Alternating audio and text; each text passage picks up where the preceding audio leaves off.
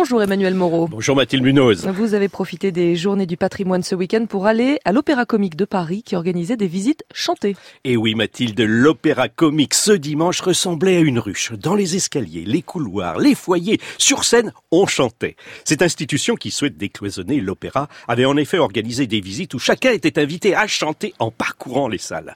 Christophe Grapperon, chef de chœur, menait la farandole. Le foyer Bizet a la particularité d'avoir Georges Bizet juste derrière vous, avec euh, la muse de la musique assez tendre avec Georges Bizet. On comprend ça. Et au pied de Georges Bizet, on a Carmen.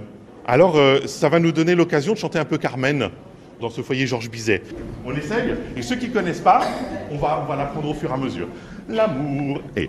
L'amour est enfant de bohème. Il n'a jamais, jamais connu de loi. Si tu ne m'aimes pas, je t'aime. Si je t'aime, prends garde à toi. Prends garde à toi. Excellent, super. Alors maintenant, on va se répartir. Certains vont chanter la mélodie et d'autres vont faire le et l'autre qui vont faire Mathilde, vous pouvez essayer. Non, je vais épargner ça aux auditeurs, Emmanuel, il vaut mieux.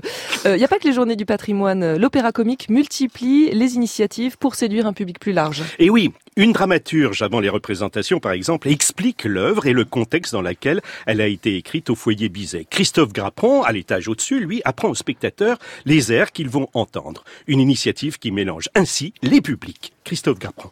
Ils sont nombreux à apprécier, mais ils n'apprécient pas tous.